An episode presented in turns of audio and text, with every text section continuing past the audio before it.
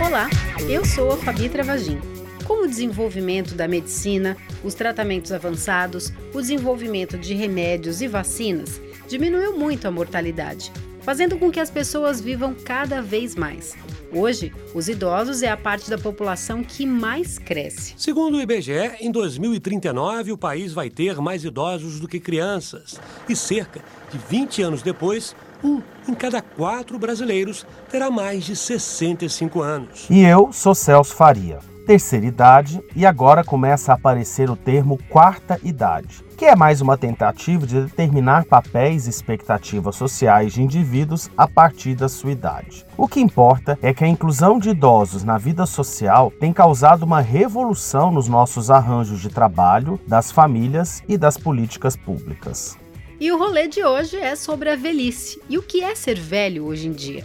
A atriz Glória Rabelo conta como mudou a vida depois da aposentadoria. Mas assim que me aposentei, catei meus filhos e vim para São Paulo. Porque eu queria, aí sim, eu poderia me dedicar à profissão de ser atriz. E na nossa trilha de hoje tem peça de teatro estrelada pelo ator Carmo Dalla Vecchia, e ele passa por aqui pelo rolê. Temos também filmes que tratam sobre a descoberta da sexualidade após os 70 anos e a separação depois de quase 30 anos de casamento. Look, Edward, you can't just walk away after 29 years. You have to try. I have tried for 29 years. No. E claro, sempre trazemos os lançamentos musicais da quinzena. Tá começando o episódio 49 do Rolê Urbano. Curte aí o programa no seu player e ative a opção de aviso. Assim você recebe os lançamentos de novos episódios. A gente também tem um tocador lá no euurbanidade.com.br e estamos nas principais plataformas de áudio: Apple Podcast, Google Podcast, Deezer, Spotify e Amazon Music. É só pedir para Alexa. Alexa, tocar o podcast Rolê Urbano. Aqui está Rolê Urbano em Amazon Music. E no Instagram, o nosso perfil é o arroba Rolê Urbano SP. Se liga no rolê.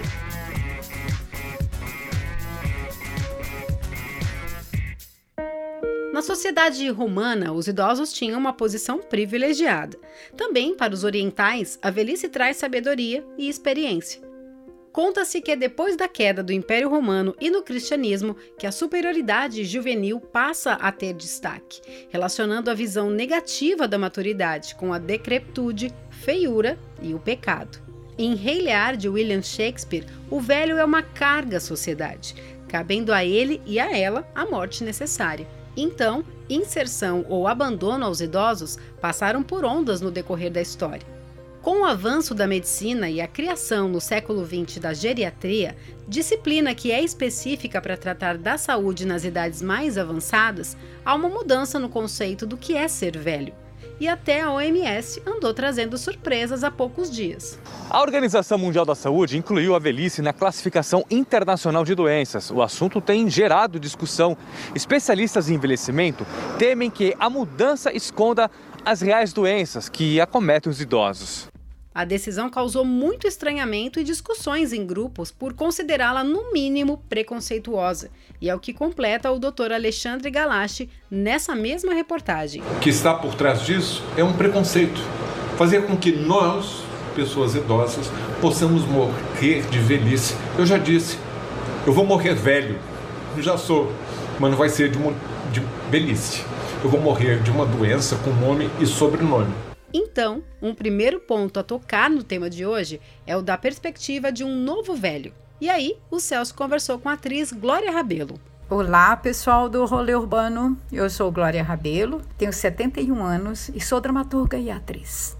Eu conheci a Glória exatamente há um ano, quando ela entrou em cartaz de forma remota com a peça Doralice, Senhora Meretriz, com texto e direção do Dan Rossetto. E foi uma lembrança imediata quando a gente estava aqui preparando esse episódio, pois ela está muito longe do estereótipo da velhice como o fim da linha. A Glória, ela tornou-se atriz depois da aposentadoria. Glória, conta pra gente como foi a realização desse desejo e o sonho de ser atriz. desde muito pequena eu sonhava ser atriz. Eu nasci no interiorzão de Minas Gerais, morava na roça, estudava numa escola rural e eu me lembro que aos 10 anos eu participei de uma dramatização lá na escola.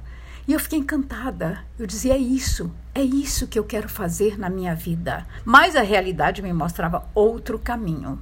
Bom, eu fiquei na roça até os 20 anos de idade, com apenas o quarto ano primário. Me mudei para a cidade aos 20 anos.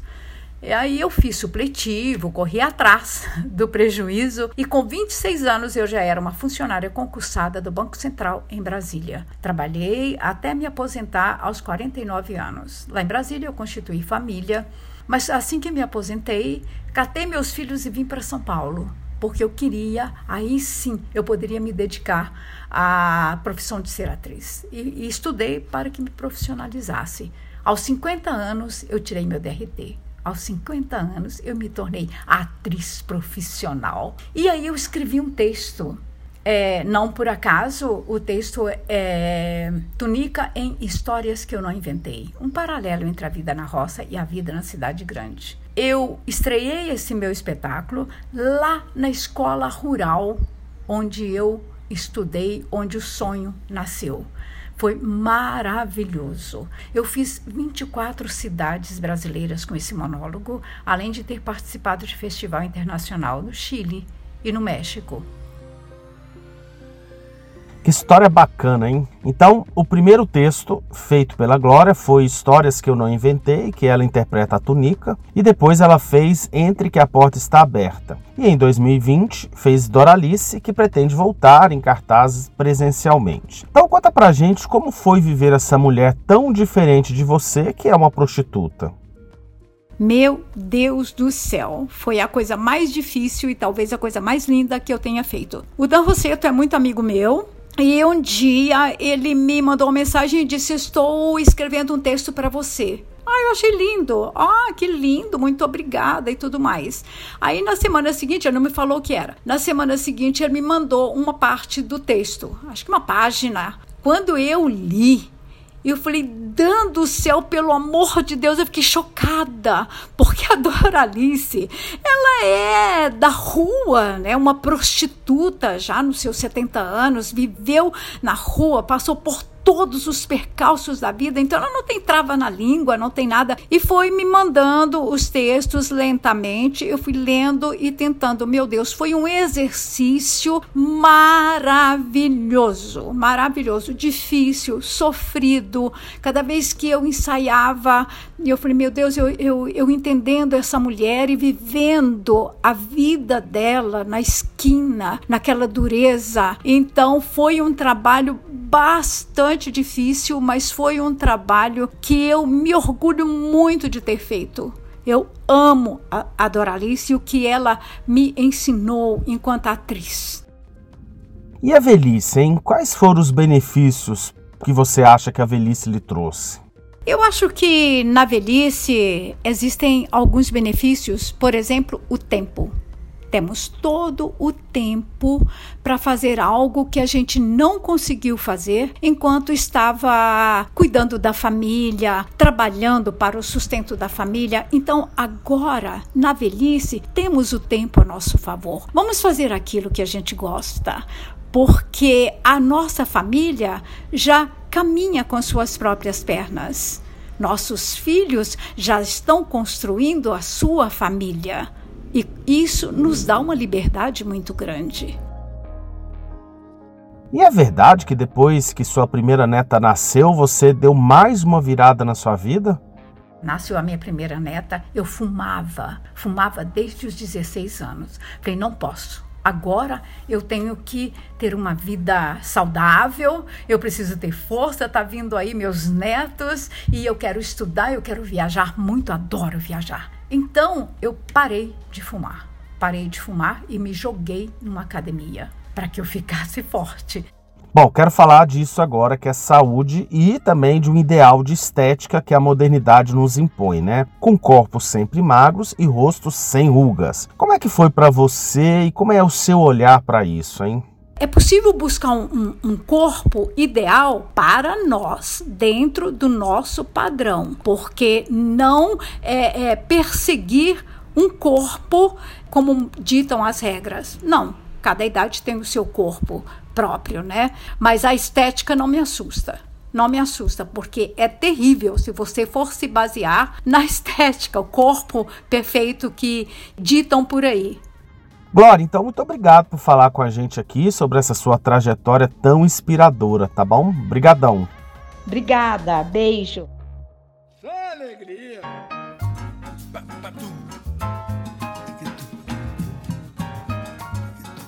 Encerramos o primeiro bloco ao som de Coco Taxi, álbum que esperou 60 anos para ser gravado.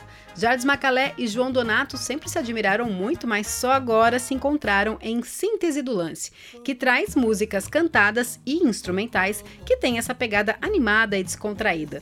Coco Taxi tem música de João Donato e letra de Jardim Macalé e vai no ritmo dos característicos triciclos de Havana de Cuba. Bora mergulhar nessa alegria? solto Cocodina, cocodica Tudo que vivo se tu me deixa louco Azuis do céu Águas do mar É nesse molejo bom que eu fico louco e vamos então nesse bloco de produções nacionais. E aí vamos começar pelo teatro, já que a Glória deixou esse gostinho pra gente aí nesse bloco anterior. O musical de muito sucesso e que passou por várias capitais brasileiras volta aos palcos de São Paulo. Forever Young traz seis grandes atores que representam a si mesmos no futuro, quando são quase centenários. A história é assim: eles moram em retiro para artistas e quando a enfermeira ausenta, os velhinhos cantam e dançam com tudo, viu? Relacionado ao tema de hoje, Forever Young trata da exclusão da terceira ou da quarta idade e traz a velhice como um momento ainda de criação e de arte. O musical foi indicado a vários prêmios, tem direção do Jabas Homem de Melo e Fabi, para você que gosta de música, tem grandes sucessos, viu? Sim, Celso, sucesso de várias décadas, né? Como I Love Rock and Roll, I Will Survive, Roxanne, Rehab, Satisfaction, Imagine, Eu Nasci há 10 mil anos atrás e, claro, a emblemática e que dá título ao espetáculo Forever Young.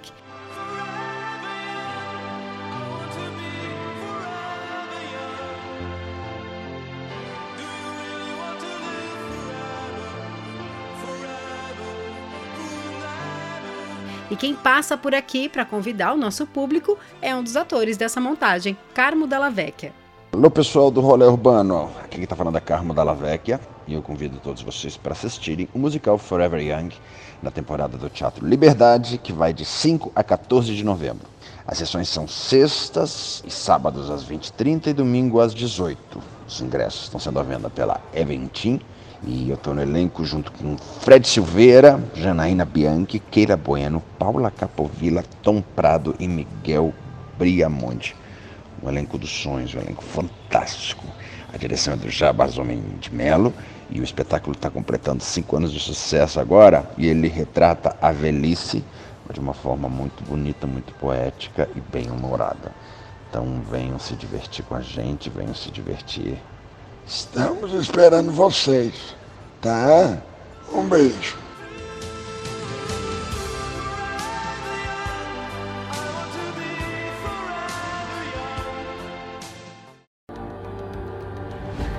Se a gente não conseguir mais alunos, a secretaria vai fechar o nosso curso noturno. Isso é um absurdo, eles não podem fazer isso não, com a gente. Se os alunos não vêm até a escola, a gente tem que ir até os alunos.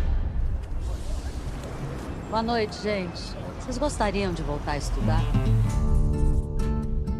Bem-vindos à Escola Carolina Maria de Jesus. E tá no ar a segunda temporada da série Segunda Chamada do Globoplay. Agora a Escola Estadual Maria de Jesus está prestes a fechar e o diretor Jaci e os professores Lúcia, Elite, Marco André e Sônia vão até a rua para trazer novos alunos. Você não vai sair daqui sem saber ler e escrever. Eu nunca perdi a esperança. É, segunda chamada traz vários temas e duas histórias que têm muito a ver com o tema de hoje, a história da dona Edneia ou Neia. Ela pega livros no lixo e os restaura e, para surpresa de todos, mesmo que ela cite alguns trechos das obras que vende, ela não sabe ler. Em um país que ainda tem cerca de 11 milhões de analfabetos, a personagem próxima dos 60 anos começa a ser alfabetizada pela professora Lúcia, interpretada por Deborah Bloch. Neia tem uma jornada de superação e é uma das personagens mais queridas dessa temporada. Fora que vai adquirindo autonomia e sua própria cidadania nesse processo, mostrando que nunca é tarde para começar a estudar. E tem o personagem do Moacir Franco, o seu Gilcinho. O personagem é um idoso que começa a perder a memória, mas tem um sonho: ter um diploma. E o que é mais bonito nessa parte da história é o apoio do neto, o Levi, que o leva até a escola e o ampara em suas crises. A cena do último episódio, em que o Moacir Franco fica trancado na sala da direção, é uma das sequências mais simbólicas sobre a velhice e tem uma resolução bem bonita no roteiro, viu? Cabe dizer que a série foi encurtada um pouco por causa da Covid-19, assim algumas tramas são concluídas rapidamente demais, viu? Mas é sem dúvida uma das melhores séries brasileiras de 2020. 2022. E é importante a história do seu Gilcinho para um olhar da velhice nem sempre tão saudável, né? Existem também os idosos com déficits cognitivos e de sociabilidade. Afinal, eles acontecem sem que seja uma decisão pessoal. É, sim, a gente não pode colocar no indivíduo idoso a única responsabilidade da sua saúde, né? Não podemos construir também a imagem do idoso sempre ativo. Existem aqueles que perderam a memória, podem ter problemas motores, depressivos, aí por causa da solidão da Covid-19 e assim por diante. E isso está muito longe deles não terem um cuidado com a saúde e não terem buscado uma vida mais ativa.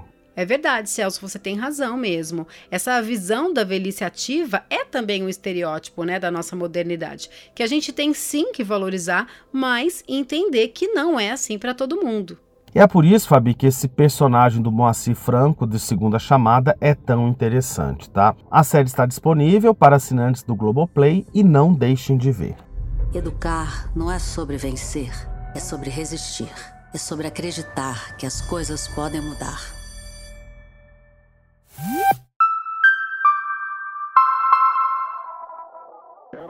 E olha só, o primeiro álbum da Fernanda Abreu completa 30 anos e ela lançou nos tocadores uma versão do disco numa linguagem pop com sampler e bateria eletrônica. 30 anos de baile conta com a participação de Memê, que assina a direção artística, Zé Pedro, Corello, Gui Borato, Bruno B, Tropquilas, Emicida e Projota. É veneno na lata. 1995, sete e meia da manhã. Tá na hora de descer pra trabalhar, é.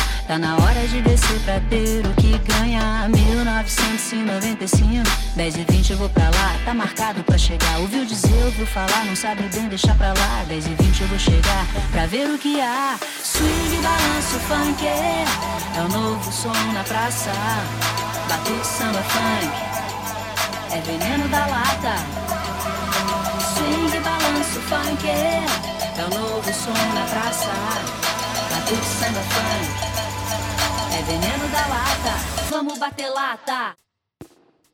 E depois de 29 anos de casados, o marido pede o divórcio. Sometimes I think we don't really talk. What do you mean, talk? You know, talk the way people do. It's not really working, is it? I'm going to leave. Look, Edward, you can't just walk away after 29 years. You have to try. I have tried for 29 years. No. Annette Bening é Grace e Bill Knight é Edward, e os dois estão casados há quase 30 anos e moram numa cidade costeira. Então, quando o filho Jamie, interpretado por Josh O'Connor, o príncipe Charles de The Crown, vai visitá-los, o marido informa que deseja se separar.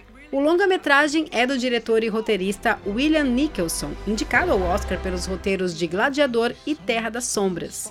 É, a gente está sempre pensando nas separações na infância, né? Na infância dos filhos, mas o que é interessante, enquanto houver amor, é como a decisão do pai faz com que o filho passe a repensar a base da sua família e também da sua meninice, né? É uma jornada assim sem mocinhos e vilões e nos faz refletir muito sobre os erros familiares que são mantidos debaixo do tapete. E aí, como é possível sair do outro lado mais forte ou pelo menos mais honestos, né?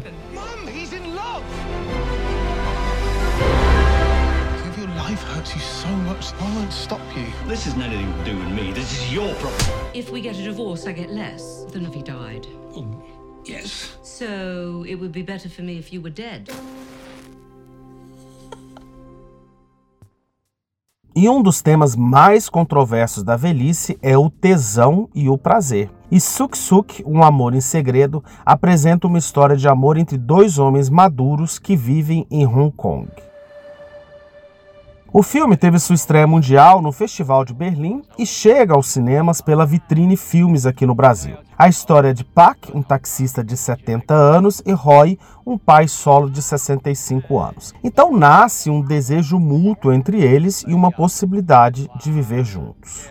E mesmo sendo avós e tendo as suas famílias, Peck e Roy deixam a pressão social, religiosa e pessoal para viver esse desejo mútuo. E claro, vários conflitos vão emergindo disso, né? Como eles podem usufruir desse amor sem perder a segurança, o conforto e a aceitação social das suas famílias?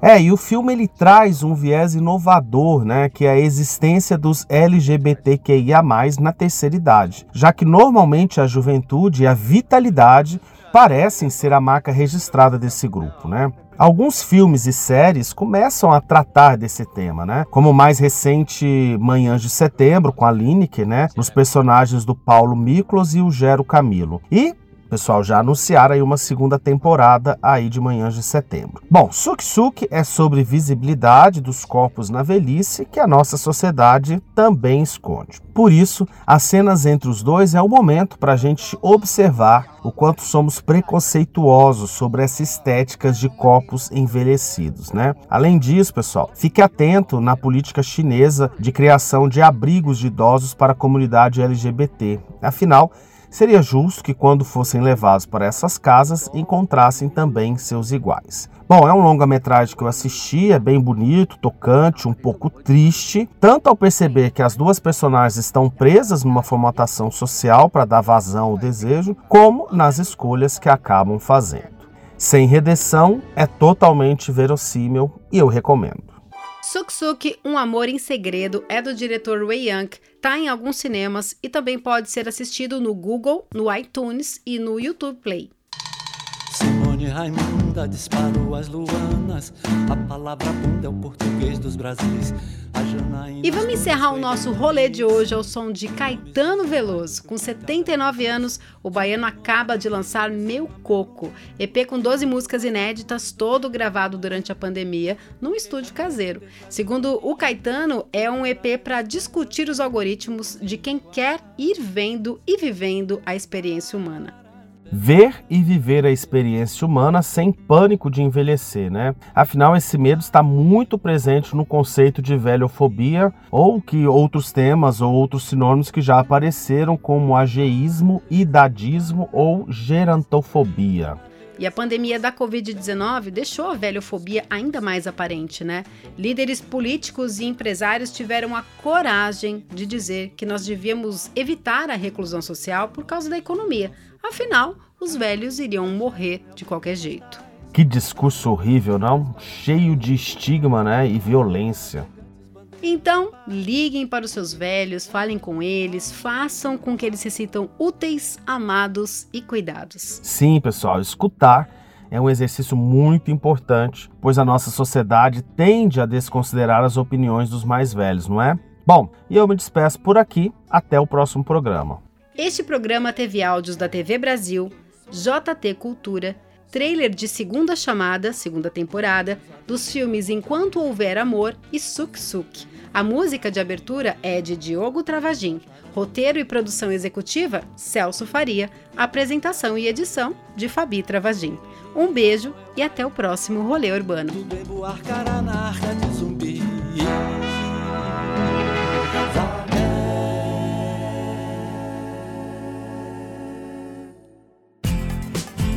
Realização Urbano Produtora.